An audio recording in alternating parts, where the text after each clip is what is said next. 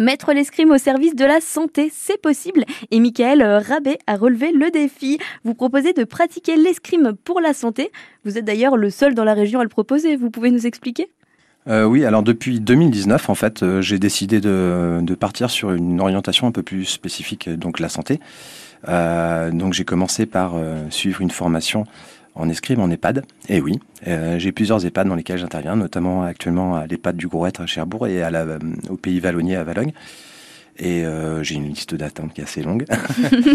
Donc j'apprends à des, à des personnes, enfin à des résidents des EHPAD à, à faire une escrime. Alors, qui n'est pas l'escrime sportive comme, euh, comme on a pu mm. l'entendre par, par le passé, mais euh, l'objectif c'est vraiment de redonner un maximum de mobilité au niveau de la coiffe, donc au niveau des épaules, au niveau des coudes, au niveau des poignets et au niveau du bassin pour des personnes qui, qui ont tendance à ne pas trop trop bouger. Et aussi, euh, donc on vient d'ouvrir un, une section escrime senior pour les plus de 60 ans à, à l'ASH, donc euh, qui n'a pas encore ouvert, mais j'espère bien pouvoir ouvrir euh, assez prochainement. Ensuite, donc j'ai aussi suivi une formation en escrime sur ordonnance. Donc à partir de, de, depuis cette année, en fait, je propose une, séance par semaine d'escrime sur ordonnance. Donc pour des personnes qui sont diabétiques, pour des personnes qui, qui ont un cancer, pour des personnes qui souffrent d'obésité, etc., etc. Je suis pas, je suis pas un gourou. Hein, c'est juste proposer une activité physique et, éviter de trop penser à ces maladies. Et donc l'avantage de l'escrime, c'est qu'une fois qu'on a l'arme à la main, on pense plus à se défendre plutôt qu'à pas plutôt qu'à ces petites douleurs du quotidien quoi.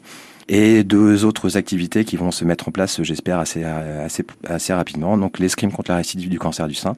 Une personne qui a, eu un cancer du sein, qui a, qui a subi une ablation d'un sein, euh, va avoir des, va avoir des adhérences au niveau de, de, cette ablation qui vont être très désagréables. Et donc l'idée avec l'escrime, c'est qu'on va pouvoir travailler sur les muscles euh, antagonistes et agonistes par, pour éviter justement euh, que ces adhérences ne se développent. Mais au contraire, on va même essayer plutôt de les, bah, de les diminuer pour retrouver un maximum de souplesse et de, et de bien vivre au quotidien. Quoi. Et enfin, la dernière activité, qui va être la plus longue à mettre en place, je pense, puisqu'il n'y a pas du tout d'association dans, dans, ce domaine dans la Manche.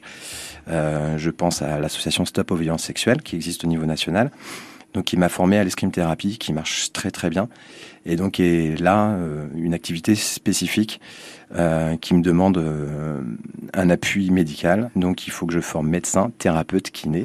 Donc j'en profite si parmi vous certains seraient intéressés pour développer cette activité-là, je suis à votre écoute.